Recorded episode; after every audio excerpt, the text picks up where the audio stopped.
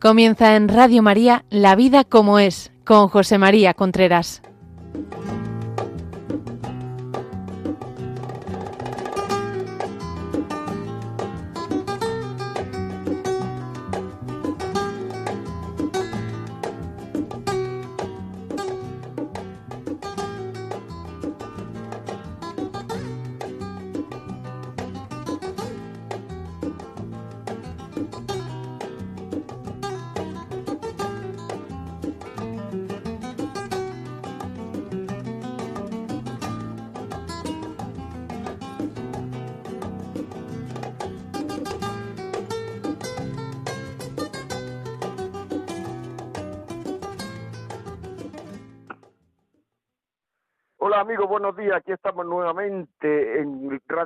En el programa La Vida como es.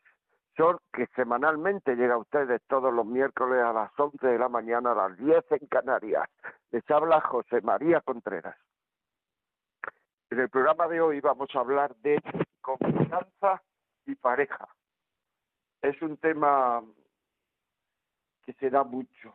Es un tema que parece mentira, pero muchísima gente después de estar mucho tiempo de, de novio o poco tiempo en el noviazgo, pues se habla, se habla de todo, hay como una especie de confianza. En el noviazgo eh, es él o ella quiere lo mejor para mí, pero llega un momento en el cual uno se casa y ya parece que es una, una especie de, de, de, de, relación entre dos, pero que hay que eh, mostrar quién es el que domina esto y entonces llega un momento en el cual te das cuenta que, hay, que la confianza va desapareciendo. Es decir, que hay muchas cosas que no me callaba en el noviazgo y que ahora me callo porque cree que va a ser utilizada malamente contra mí. Eso es un problema. Eso es un peligro. Eso es, digamos, empezar a erosionar la relación. Es una pena, vamos. O sea, en una relación hay confianza cuando sabemos que todo lo que haga el otro es, o sea, a mí me va a dejar bien. Todo lo que haga el otro a mí me va a dejar bien. Eso es muy importante. Porque si no tengo esa confianza, si no creo que todo lo que haga el otro a mí me la va a dejar bien. No hay una no hay una unión de corazones, no hay un aconchavamiento de corazones, que eso es lo que tiene que haber en una pareja, un aconchavamiento de corazones, no hay un nosotros, lo que hay es un tú y un yo, pero no hay un nosotros. Muchas veces el nosotros se da mucho más en, en, en el noviazgo que en el matrimonio. ¿Por qué? Porque hemos descuidado el matrimonio. Porque hemos descuidado la credibilidad. Porque mucha gente llega al matrimonio, en el noviazgo está todo el mundo con un cierto cuidado, y cuando se llega al matrimonio dice, bueno, ya me he casado. Como diciendo, ahora ya puedo hacer lo que me dé la gana. Y no es así. Es el, el, el primer momento, el mejor momento para empezar a querer es cuando empieza el matrimonio. Para empezar a querer de una manera ya segura, de encontrarse seguro. Lo que pasa es que la naturaleza humana pues es una naturaleza caída, aunque la gente no, no, no lo quiera entender esto. O sea, tenemos pecado original, es una naturaleza caída. ¿Y qué es lo que ocurre? Pues lo que ocurre es que siempre estamos, parece que el otro se convierte en una especie de persona que lo que intenta es vivir bien él, aunque a mí me haga, él o ella, aunque a mí me haga la vida imposible. Y esto es una tentación muy fuerte que hay en las parejas. Mira, lo hace porque le conviene, lo hace porque va a lo suyo, lo hace porque no se preocupa de mí. De lo suyo no se olvida nunca. En cambio, de lo mío, aunque sea importante, se olvida todas estas cosas que parecen tonterías, todas estas cosas van arañando el matrimonio, van raspando el matrimonio, y, y se puede producir una serie de desconfianzas. No me lo cuenta, no me lo dice, se lo calla, no me da explicaciones, no quiere que sepa que he estado ahí, no quiere que sepa que he estado allí, y luego te vienen diciendo que es un problema de comunicación. No.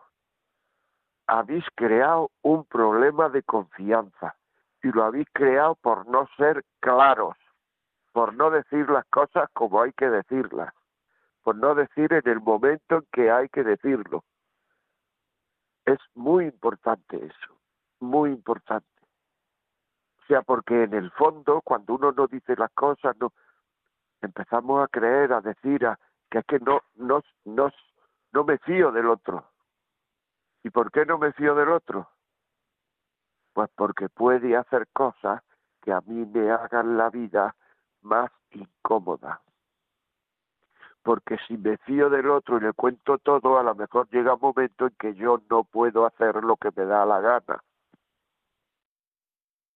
Y eso es un tema a cuidar, a cuidar mucho, a cuidar mucho. Es importantísimo, es, es fundamental. Cuidar la confianza. ¿Qué es confiar? Confiar es saber que todo lo que el otro va a hacer, a mí no me perjudica. Y en muchas cosas en las que yo puedo intervenir, si me afecta a mí, es solo para beneficiarme. Y esto que estoy diciendo ahora no lo digo para que digan, ¿lo ves? Es que no puedo confiar en él o en ella. No, lo digo para que veas si tú eres capaz de que se confíe en ti. ¿Tú eres capaz de que se confíe en ti? ¿Por qué hay esos momentos en que uno no, no dice esas cosas? ¿Por qué no las dice uno? Porque si viene ella o él, esto ya es un rollo, porque estoy más a gusto en este viaje yo solo, aunque podría venir ella, pero no se lo digo, no vaya que diga que sí no, etcétera, etcétera. Porque en el fondo, poco a poco nos vamos haciendo, nos estamos haciendo valedores de la desconfianza. ¿Y qué es lo que más genera desconfianza? Lo que más genera desconfianza es la mentira. Mentir. O sea, a un mentiroso se le coge enseguida se le pilla enseguida. Enseguida no quiero decir al minuto, sino enseguida quiero decir que a lo largo de una vida se pilla al mentiroso. Entonces ya uno, como sin querer, empieza a hacer un repaso de lo antiguo y empieza a decir, en esta ocasión igual me mintió, en esta ocasión igual no me mintió, igual que... Y entonces empieza a ver ya en el futuro una especie de incredulidad a lo que me dice. Y entonces ya empiezan a mirarse los móviles, los WhatsApp, los correos, lo otro, lo otro. ¿Quién ha generado esa desconfianza? En caso de que uno sea un celoso, pues a lo mejor es un problema de uno. Pero si uno no es un celoso tremendo, quien ha generado esa desconfianza ha sido la actuación y las mentiras del otro quitarle importancia a lo que tiene importancia, no contar cosas de mi familia de sangre para que la otra no se dé cuenta o el otro no se dé cuenta de que mi familia tiene estos defectos o estos otros, querer ocultar cosas de mi familia, de mi porque así yo hago lo que quiero con ellos, no muchas veces también se dice no es para evitar que siempre que sale mi familia eh, eh se pone en contra y es para evitar discusiones. Bueno, pues a lo mejor en algún caso puede ser verdad, pero en general estas discusiones han surgido porque uno no acepta de buena gana los defectos de, su familia, pues sí, porque tu familia es así, así, así, vale. Pero cuando uno empieza a decir, No, es que no es así, es que lo ves de una manera que no, es que ellos lo ven de esta otra forma, que probablemente eso te haga a ti llevarlo por el cariño que les tienes, perfecto, pero el otro o la otra empieza a decir que es que yo no, no entiendo por qué no me dice lo que pasa, por qué no me cuenta, en cambio yo de la mía lo digo todo y ya empieza a haber un problema. En el fondo es por no amar la verdad, la verdad de la que hago, de lo que hago, la verdad de por qué lo hago, la verdad de lo que es mi familia, la verdad de lo que es su familia, la verdad de lo que son mis hermanos, la verdad de lo que son sus hermanos. No querer quedar por encima a costa de la verdad. Esto que estoy diciendo puede parecer una teórica o una especie de cosa complicada a alguna gente porque no le ocurre a ellos, etcétera. Pero esto que estoy diciendo es el pan nuestro de cada día. Esto se da a todas horas en muchísimas, muchísimas, muchísimas familias. Si no fuera así, no haría un programa sobre esto. es muy importante. Y hay que regenerar la confianza. La confianza se puede regenerar y hay que regenerarla. Ya, ¿por qué? ¿Por qué? ¿Por qué no se fía de mi pensar? Pensar. Porque en un matrimonio lo que uno tiene que hacer es entregarse. Y entregarse no es irse a la cama con él o con ella. Estamos siempre confundiendo cosas. Entregarse, entregarse es entregar la cabeza. Entregar la cabeza. Es darse por completo a la felicidad del otro.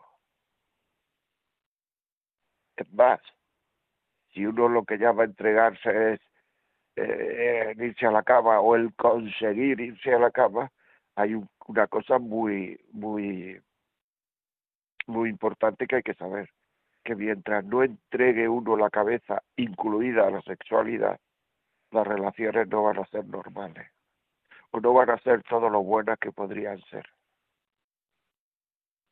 Porque una persona, sobre todo una mujer, solo se entrega, solo entrega la cabeza cuando se siente querida de verdad. Si no se siente querida de verdad, no entrega la cabeza. Y muchas veces hace comedia, y muchas veces el hombre no sabe lo que pasa, pero sabe que eso no está. Y eso es importante. Pero bueno, hoy no toca hablar de sexo, hablaremos de eso. Pero entregarse por completo a la felicidad del otro. O sea, yo me caso para hacer feliz a esta persona. Y mientras no haga feliz a esta persona, tengo ahí mucho en que avanzar. Tener en cuenta que la unión hombre-mujer, la unión hombre-mujer, decía, en parte es un misterio. No digo un problema, digo un misterio porque un problema tiene solución. Un misterio no tiene solución. En un misterio se puede profundizar y profundizar y profundizar y profundizar y profundizar. Porque en un misterio de amor no tiene solo, no, no, no, no, no, eso no llega a un momento que ya. Y la unión hombre-mujer es un misterio, además es un misterio de amor, con lo cual siempre se puede profundizar más. ¿Cuánto tiempo le dedicamos a profundizar en eso? A saber cómo podemos querer mejor y más al otro. Y que el otro se dé cuenta. Porque una persona se siente querida cuando se da cuenta que se siente querida. Tú puedes hacer muchos actos de amor, pero llega un momento en el cual si el otro no se da cuenta que son actos de amor, pues entonces no se siente querida aunque tú te sientas muy querida, aunque tú hagas muchos actos de amor. Eso hay que tenerlo en cuenta y eso es importante. O sea, y ese entregarse buscando lo mejor para el otro, eso genera una, eh, una confianza en la relación. Sabe que lo hace por mí. También es verdad que tenemos que darnos cuenta cuando el otro, la otra hace cosas por mí, porque muchas veces se esfuerza uno en hacer cosas por el otro y el otro lo interpreta de una manera distinta como uno lo interpreta. Y al interpretarlo de una manera distinta, pues entonces lo que ocurre es que no se entera que está siendo querido e incluso le puede reprochar al otro su forma de actuar. Eso me lo han dicho a mí algunas personas. Lo hago por esto, por esto y por esto, y él o ella se cree que lo hago por esto otro, por esto otro, por esto otro, y al final tenemos unos reproches mutuos cuando yo lo que he querido es quererlo, quererla. Esto es muy importante, ¿eh? no es una tontería. Porque el otro se tiene que sentir querido.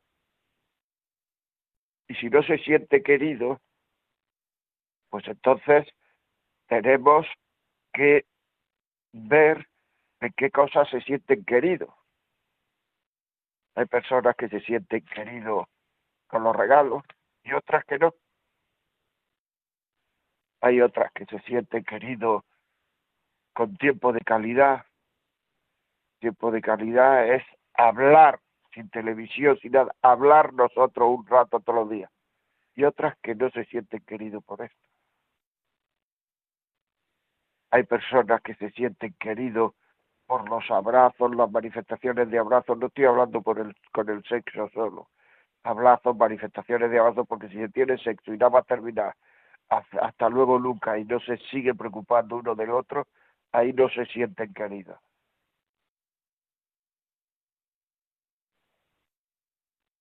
Hay personas que se sienten queridos cuando el otro las valora. O sea, uno se siente querido de cuatro o cinco formas, no de mil doscientas formas. Y uno tiene que averiguar a lo largo de un matrimonio cuando uno se siente querido no se siente querido cuando se hacen cosas útiles en la casa, porque uno está preocupado del hogar, preocupado de la casa, no está uno fuera. Eso muchas veces son las mujeres las que se sienten queridas por esto, porque el hombre tiende a irse fuera y la mujer tiende a venirse dentro. Y cuando dice que no se preocupa de mí, de mis cosas, de nuestras cosas, es que esta casa es tan suya como la mía, eso es una cosa que se dice, que se, oye y que se escucha con muchísima frecuencia. Esa casa es tan, tuya como la mía. O sea, quiero que le dediques tiempo, dedicación, pensar, interés a lo nuestro. Y eso, el pensar, interés, dedicación a lo nuestro, eso genera confianza quiero que le dedique tiempo, querer, dedicación a lo mío. Es decir, tengo que ir al médico y se lo ha olvidado. Tengo que ir al callista y se lo ha olvidado. Se le olvida recoger a los niños. Se le olvida decir lo que yo tengo que hacer y que eso se lo paso al otro. Eso no se puede olvidar. Porque entonces se interpreta que no está en lo mío. No está en lo mío. Eso es muy importante. Estar en lo del otro. Estar en lo del otro. Muy importante. Y pensamos que son errores contra nosotros. Y es que el otro es así.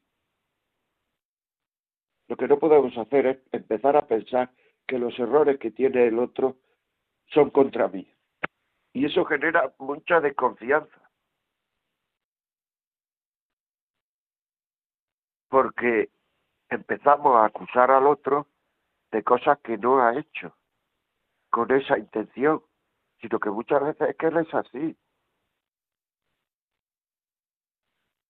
Es que no habla, decía el otro día una señora. Bueno,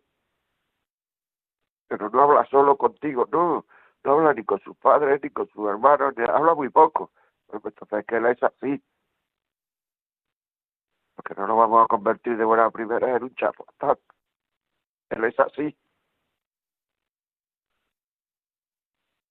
Pero cuando mejorando para recuperar la confianza, Cuando uno está mejorando para recuperar la confianza, el otro tiene que darle el beneficio de la duda.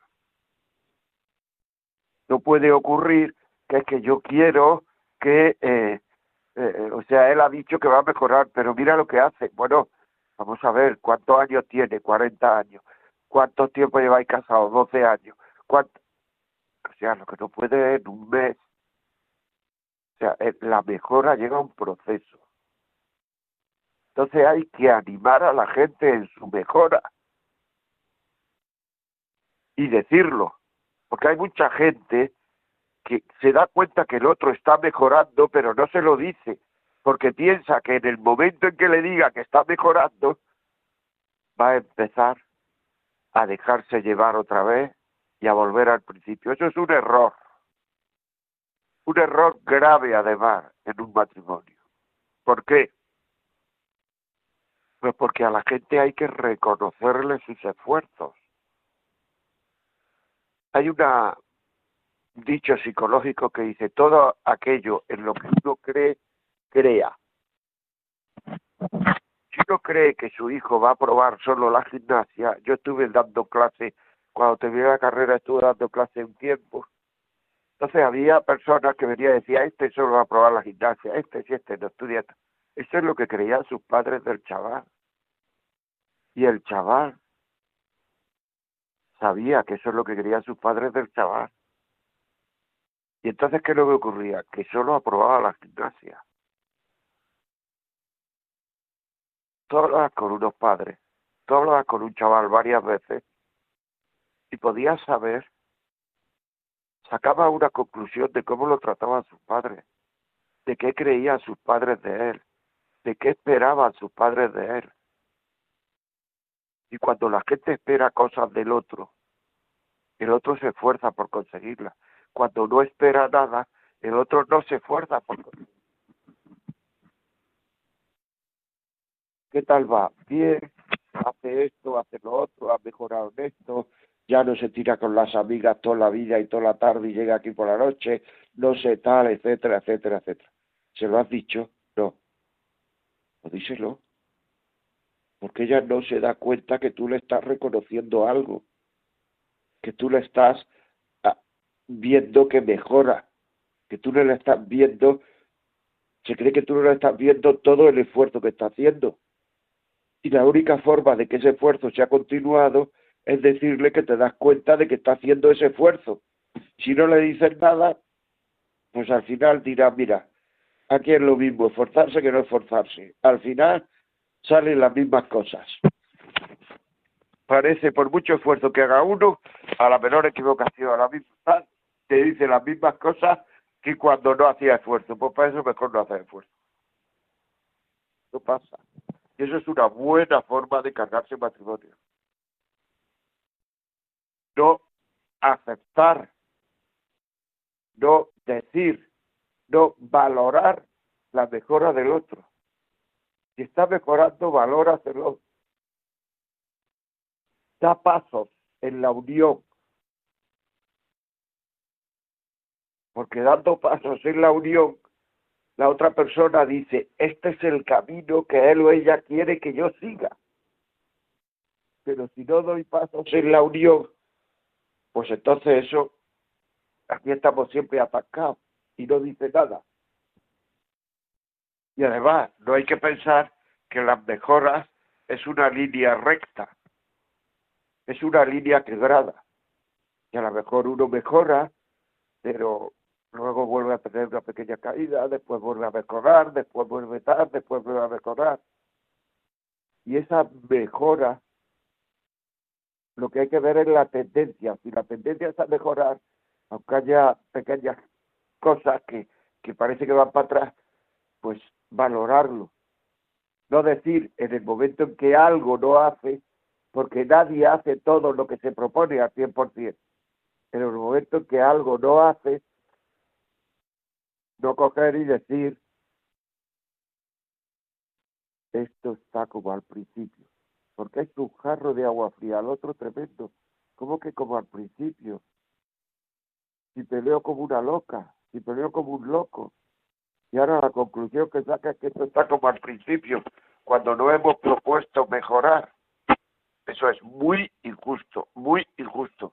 Y eso, la que, el que tiene o la que tiene ese, ese, bueno, esa forma de entender la vida, esa forma de motivar a los demás, que es de motivarlos claramente, la que tiene esa forma, al final es culpable de que eso no mejore, porque no acepta nada, no acepta nada del otro.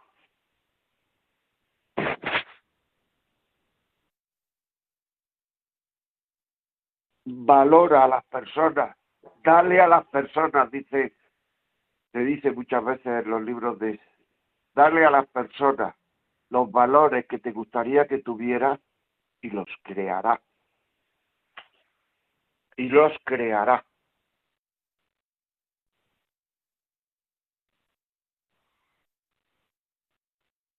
Es muy importante eso.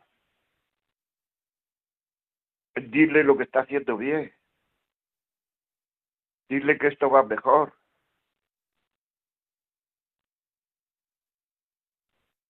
No seas impaciente, que tenga que salir todo bien al día siguiente. Si lleváis 12 años casados, no lo va a arreglar en un día.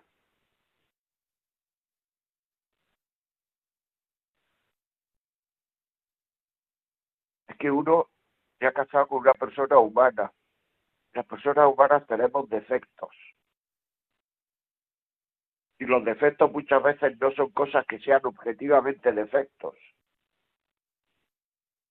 sino que son cosas que a mí me molestan. Cosas que a mí me molestan. Es que siempre tiene que ir arreglada por la calle. Pero pues eso no es malo, ¿no? Mejor ir arreglada que ir hecha un... Sí, pero es que a mí me molesta. Ah, bueno, perfecto. Que tardamos mucho. Ah, bueno, entonces, entonces lo que te molesta no es que vaya arreglado, lo que te molesta es que tardamos mucho que muchas veces nos enfadamos y no sabemos por qué. Nos molestamos y no sabemos por qué. Reprochamos al otro y no sabemos por qué.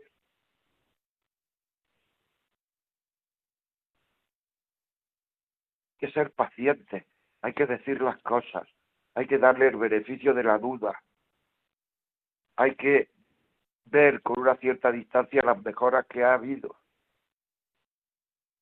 Porque si no está uno desanimando. Y una cosa muy importante es que cuando uno le pide a otro que mejore, en el fondo, aunque no lo diga con voz alta, aunque no sea incluso consciente de lo que está pensando, en el fondo parece como si le gustaría que no mejorase mucho porque así estoy yo en una situación cómoda. Y esto se da sobre todo en los matrimonios en los cuales se, van a vivir eh, por un tiempo a distintas casas. Eso es un error. Porque el otro y, el, y tú empiezas a encontrarte incómodo porque no tienes las molestias que puede traer la convivencia, que toda la convivencia, aunque sea de santo, trae molestias. Entonces, como no, no tienes esas molestias, pues entonces te cierras tú en esa especie de zona de confort, de no tengo al otro, estoy contento, contenta, no me están todo el día vigilando y dices, es que así estoy más a gusto, no me voy a vivir con él o con ella. O sea, tú lo que quieres es, estás huyendo de lo que era una convivencia, te estás cargando la mejoría del otro, estás siendo un egoísta profundo. Porque la convivencia tiene sus inconvenientes, sus cosas de, sobre todo de convivencia, de carácter, de formas de ser, de formas de interpretar las cosas, pero eso es la riqueza del matrimonio, eso es el misterio del matrimonio donde hay que profundizar en el amor, pero no eso te lo quitas de medio. Y ahora como te das cuenta que a lo mejor estás más cómodo o más cómoda así, pues entonces no quieres admitir al otro en tu casa otra vez. Esto, eso pasa también con mucha frecuencia, es un error gravísimo. Yo nunca recomiendo que la gente se vaya a vivir a otra casa. Los problemas hay que arreglarlos donde están, donde surgen. No huir y decir, los vamos a arreglar huyendo. No, no, no, no. Donde surge, donde surge. Arréglalos ahí, ahí. Genera ahí la confianza. Genera ahí el amor. Huir no es bueno.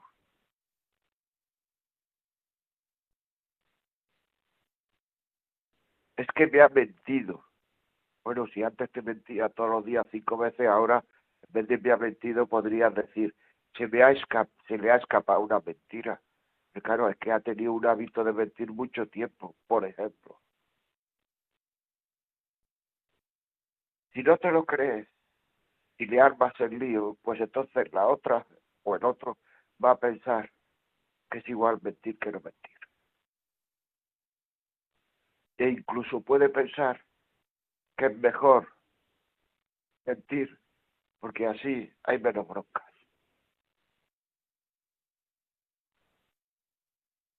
¿Me explico? Bueno, vamos a vamos a, hacer un repaso, a oír una canción. Si queréis llamarnos por teléfono 910059419 910059419 si lo que queréis es poner un WhatsApp de audio o escrito, 668-594-383. 668-594-383. Si lo que queréis es que este programa pensáis que le puede servir a alguien y queréis pedirlo, queréis tenerlo en casa, pues escribir al 91 822 8010 91 822 8010. A partir de esta tarde, el programa lo tendré, esta tarde mañana por la mañana, el programa lo tendréis colgado en los podcasts de Radio María. Y si lo que queréis es hacernos una consulta, si queréis que nos veamos, si queréis que hablemos, si queréis lo que sea, así un con un poquito de más detenimiento, pues eh, la vida como es, arroba radiomaria.es. Y ahora vamos a la canción.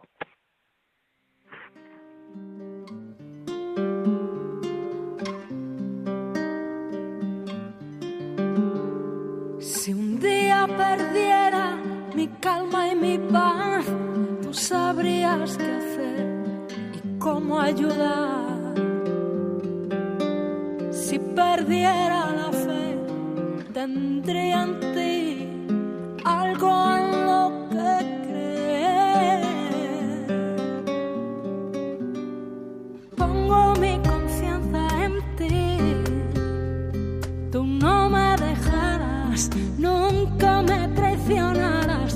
impulsos y un solo ser, haciéndome pensar que puedo mantenerme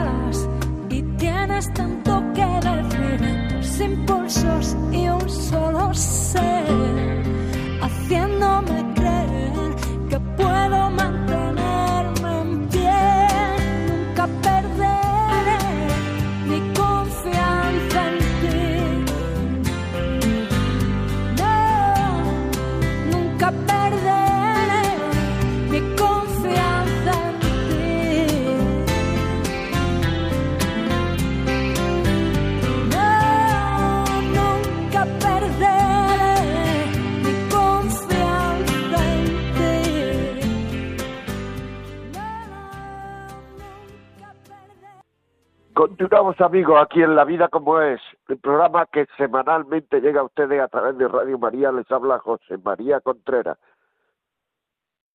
Este programa es a las 11 de la mañana, son las once y media más o menos, las 10 en Canarias, todos los miércoles, ya lo saben ustedes, díganselo a sus amigos, vecinos, aquí tienen este programa, porque muchas veces ustedes se plantean, ¿cómo puedo yo ayudar a este amigo? No sé qué decirle, no sé cómo, no sé bueno, existe también una prevención, ¿no? La prevención es tú dile que oiga el programa y así estamos previendo, previendo futuros problemas en el matrimonio, o le estamos ayudando a la educación de los hijos, le estamos decir estas cosas. Muy bien, pues nada, vamos a seguir. Ya saben que el 910059419, 910059419 es para llamarnos 668-594-383, los WhatsApp. Empezamos. Gabriel, buenos días. Hola, buenos días. ¿Me oye? ¿Qué me cuenta? Eh, mire, vamos a ver, yo voy a hablar desde la experiencia personal. Eh, llevo 45 años ya con, con mi esposa y y yo creo que el problema, en general, ¿eh? yo creo que el problema es que partimos de, un, de una premisa equivocada. Eh, si buscáramos razones para, para separarse o para pelearse y tal, todo el mundo tendría mil, mil razones, todos. Pero digo que partimos de una premisa equivocada porque yo creo que el problema existe eh, yo estoy felizmente casado, ¿eh? o sea que muy bien, gracias a Dios. Pero yo creo que el problema reside en que siempre estamos a la espera de qué es lo que no nos dan. Y es precisamente todo lo contrario, es qué es lo que somos capaces de dar. Y, y, y partiendo de esa base, eh, efectivamente todo funcionará. Pero claro, eh, depende de la capacidad de cada uno de entrega que tenga, claro. Eh, porque vuelvo a repetir, razones para, para estar enfadados o tal, hay mil, mil, todo el mundo. Y, y, y hoy día yo veo que hay muy poca tolerancia muy poca tolerancia y poca capacidad, siempre, ah, siempre hay un desengaño, ¿no? Porque no, no me han dado, no me han dado. No, no.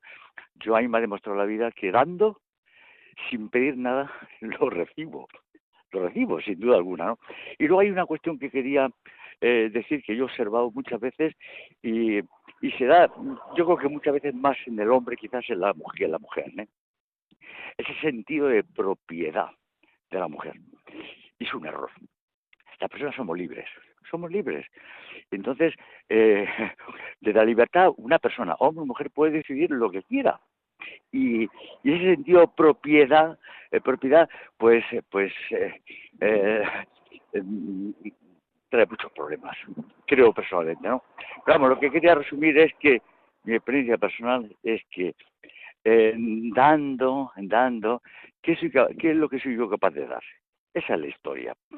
Y desde ese punto de vista, incluso con las amistades y demás, si tú haces algo eh, entregando, sin esperar nada, nunca te vas a llevar un desengaño, nunca jamás. En fin, esa es mi opinión personal y llevo... No, y es un buen análisis, está así, es un buen análisis. Y luego es verdad que, que, que somos libres y que hay que dejar un poquito de cancha al otro. Hay que dejar un poquito de cancha en su libertad, porque es que muchas veces, sobre todo cuando la gente se jubila, parece que es que ya está eh, digamos, a disposición de todo lo que quiere la mujer. Y eso está pasando con frecuencia. Yo me lo encuentro. Porque es que pasa uno a jubilarse y entonces ya es, tenemos que ir aquí, tenemos que ir allí, tenemos que ir allí, tenemos que ir aquí, tenemos que ir allí, tenemos que ir allí, tenemos... Bueno, pero eh, vamos a hacerlo esto a unas horas y tal, y que yo por la tarde pues quiero ir, yo qué sé, a tomar una cerveza al bar de enfrente con un amigo, quiero, yo qué sé, dar un paseo, quiero... Sí, ese sentido de propiedad. Yo te lo agradezco, te lo agradezco te lo agradezco. Muchísimas gracias porque ha hecho un buen análisis. Hay que ser, hay que ponerse en las zapatillas del otro, hay que pensar en el otro. Medina del Campo, buenos días. No, Medina del Campo, Aguilar. Eh, buenos días. Sí, dígame. soy yo de Aguilar del Campo. De eh, Aguilar del Campo, lo de las galletas. Sí, sí, sí, es que me he equivocado. Dígame. Exacta, exactamente.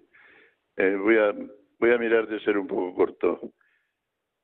Soy católico desde siempre, pero hice el matrimonio, tengo que decir que quise mucho, mucho a la familia. Desgraciadamente, a los 25 o 30 años de casado hice un disparate, estropeé mi vida, me volví a casar y he tenido la suerte de acabar bien, pero llevo 30 años viendo el error que cometí. La vida me la tenía que haber tomado de otra manera. No sé si fui yo culpable o no culpable. Posiblemente sí. En definitiva, quiero decir que antes de marchar uno por cada lado, es necesario tener muy en cuenta todo lo que usted está enseñando a la gente. Señor Contreras, no puedo decir nada más porque... No, pues yo sí le voy a decir, mire, si ha cometido un error, confiésese, vaya a confesarse, confiésese. Y de ahora para adelante, está todo perdonado, está todo equivocado, ya, ya está perdonado. Y de ahora para adelante, de ahora para adelante, abre con un sacerdote y confiésese, y de ahora para adelante lo detrás está perdonado. Si le dijera al Señor que, que mira lo que he hecho y tal, una vez confesaste, diría, no sé qué es eso, no, no, no lo conozco, porque ya está perdonado. No lo reconozco. Ten fe, confía y de ahora para adelante, pero confiésate. Muy bien. Pues nada, vamos, vamos para adelante. Eh, pues algún WhatsApp, eh, por favor. Sí, José María, tenemos algún mensaje de WhatsApp. Dice, buenos días, soy Pepi de Madrid, le mando este WhatsApp a ver si me pone luz a esto que me pasa. El matrimonio me va fatal, llevo luchando 11 años y veo que esto es imposible. No quiero divorciarme porque creo que eso no lo quiere Dios, pero mi vida es un sufrimiento y pido a Dios luz para saber que quiere Dios hacer su voluntad. Si tengo que vivir este infierno, no se refiere a qué infierno o romper con este infierno. Mientras no veo luz, estoy con una vida con depresión por este infierno, lleno de esperanza que Dios me dará luz. Gracias. Vamos a ver, mira, te recomiendo. Escribe a la vida como es arroba radiomaria.es, la vida como es arroba radiomaria.es y cuéntamelo un poquito más detalladamente y yo me pondré en contacto contigo. ¿De acuerdo? Es muy importante eso, muy importante, muy importante. A ver si empezamos a ponerle solución. Muy bien, ya saben ustedes, si quieren llamarnos, 91-005-9419. Si quieren escribir un WhatsApp, 668-594-383. Eh, hay que ver cuando uno comete un error en la vida, como decía el señor este de Aidar de Campos, porque lo reconoce y eso es un O sea, yo cometí un error. Pero los errores por lo menos desde el punto de vista espiritual, se puede subsanar pidiendo consejos, confesándose, queriendo mejorar, queriendo pedir perdón. Son muy importantes. Puede uno empezar a decir, lo que siempre tendrá y uno clava esa espina, pues siempre la tendrá. Pero hay que procurar también perdonarnos o sea, si un hijo nos viene y nos dice, eh, eh, mamá, es que estoy muy preocupado porque ayer te dije esto y lo otro y, y, y, pasó, lo hice mal y perdóname. Si él ya, si tú ya lo habías perdonado, me dice, no te preocupes, venga, tú piensas en otra cosa, es decir, no le das importancia. Si tú le perdonas, pides perdón, Dios no te da, o sea, ya no le da importancia por tanto, no le des tú, porque darle tu importancia muchas veces es eh, como querer que aquello no hubiera pasado. Y eso ya pues es como un acto, incluso puede ser de soberbia. ¿Cómo es posible que yo hiciera esta barbaridad? Pues chicos, la has hecho. O sea, es que no hay más historia, no pasa nada. Está hecha. O sea, está hecha. Vamos a otra llamada. ¿Qué hay? Buenos días. Buenos sí, días. hola, buenos días. Buenos días, Mm, dígame.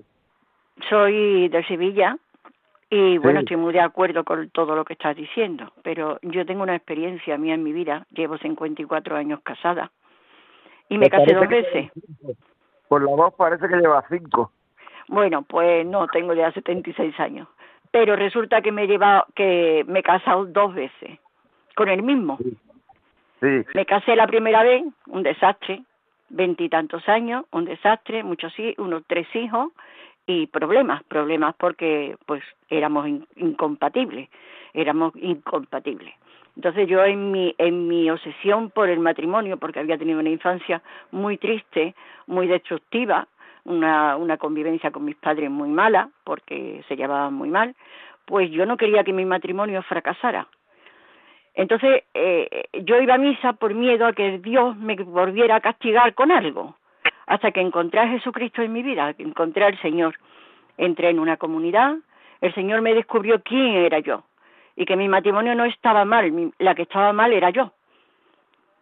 Entonces el Señor me, al descubrirme mi pecado, mi egoísmo, mi soberbia, mi yo, vi que el fracaso de todo mi matrimonio era yo puse a Jesucristo, puse a Dios en mi vida, puse a Dios en medio de mi vida, porque lo había echado. Y vi cómo reconstruía mi matrimonio, con el mismo hombre, con el mismo defecto, con los mismos pecados, con las mismas cosas, pero con una vida, con una esperanza nueva, porque Él me ayudaba a llevar toda la carga que yo no podía llevar. Entonces,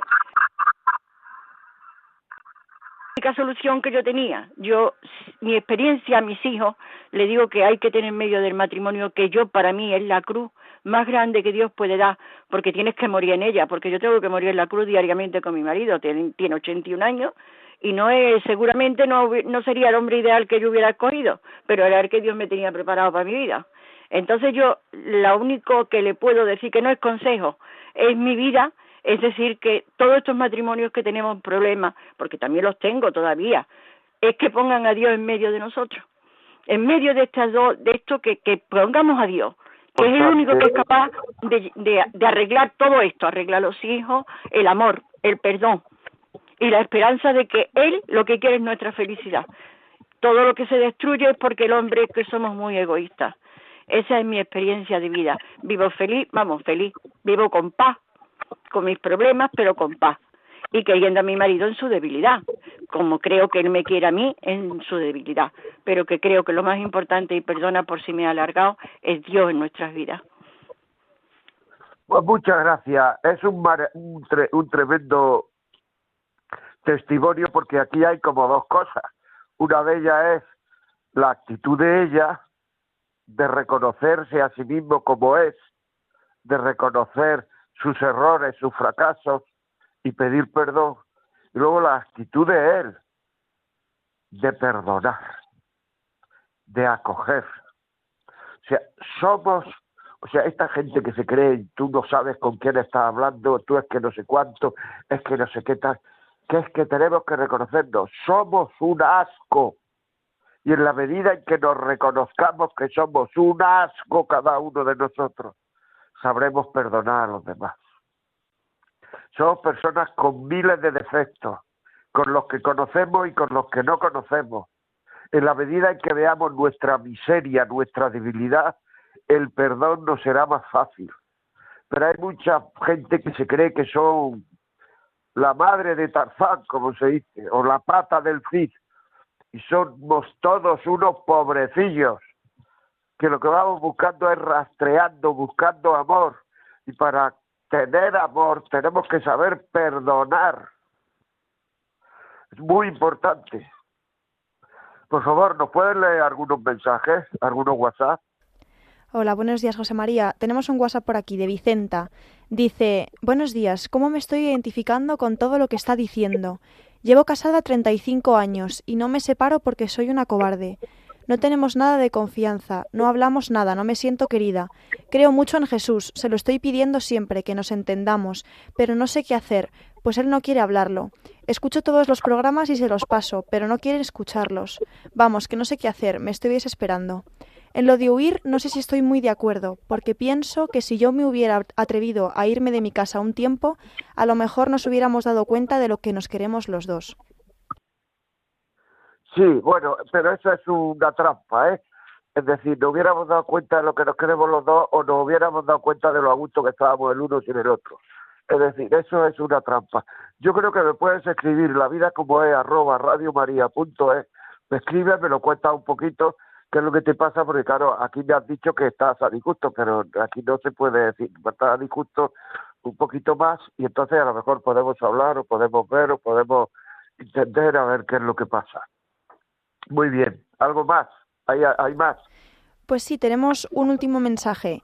Dice, buenos días, José María. ¿Cree usted que hay muchos problemas emocionales ocultos que nos arrastran y arrastramos a los de alrededor y como no buscamos ayuda es peor? Un ejemplo, hay millones de personas narcisistas que viven toda su vida así. Sí, sí, no, claro que hay problemas ocultos.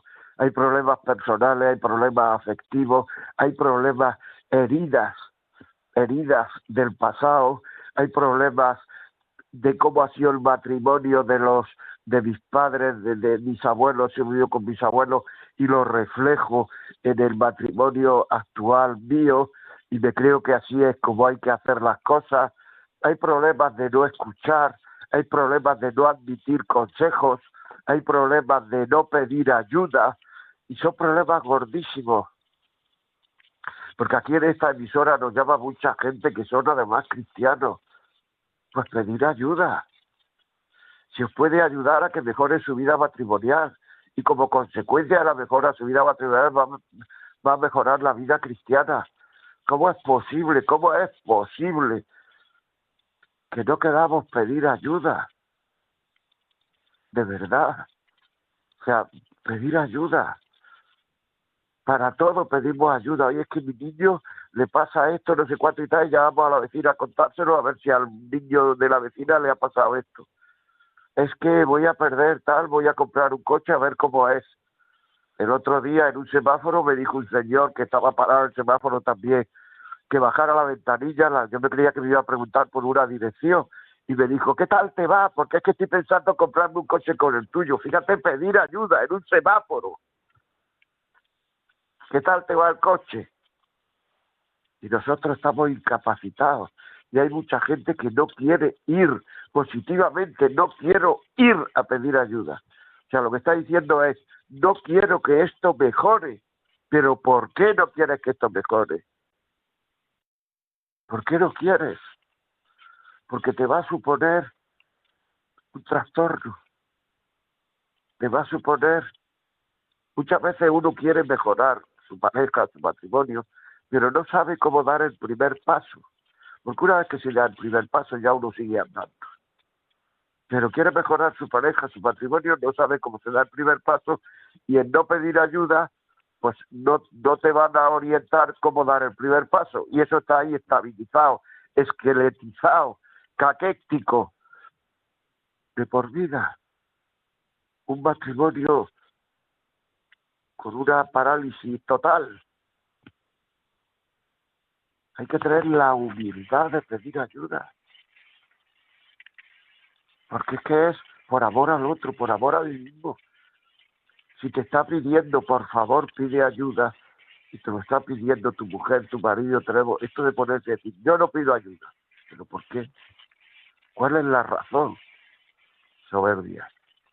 Soberbia no necesito ayuda, no quiero ayuda, que nadie me venga a decir cómo que tengo que comportarme. Soberbia. Somos muy poca cosa, amigos. Pidamos ayuda. De verdad, la vida no merece la pena si no intentamos mejorar. Y si no pedimos ayuda es que no vamos a mejorar. La vida tiene que ser una mejora continua y el que no mejora retrocede y retroceder es una pena. Vale la pena mejorar, vale la pena mejorar, vale la pena mejorar y damos ayuda. Bueno amigos, esto está ya la cosa, está la cosa ya que se nos va el tiempo. Ya saben ustedes que si quieren pueden escribirnos a la vida como es arroba radiomaria.es si quiere este programa lo puede pedir el 91 822 8010. Pídanlo, pídanlo ahora mismo si quiere, 91 822 8010, se lo mandamos a casa. Y si nos quieres decir algo, la vida como es arroba radiomaria.es. A partir de esta tarde o de mañana por la mañana los podcasts estarán colgados en la, en la, en el podcast de Radio María. Ahí estarán colgados la vida como es. Y ahí estará este el programa de hoy. Dárselo, mandárselo a la gente, decirle que lo oiga, que lo ponga el podcast, decirle, ayudémosle a la gente a que se quieran más. Es una de las cosas mejores que se puede hacer en esta vida. Un abrazo, amigos. Hasta el miércoles que viene.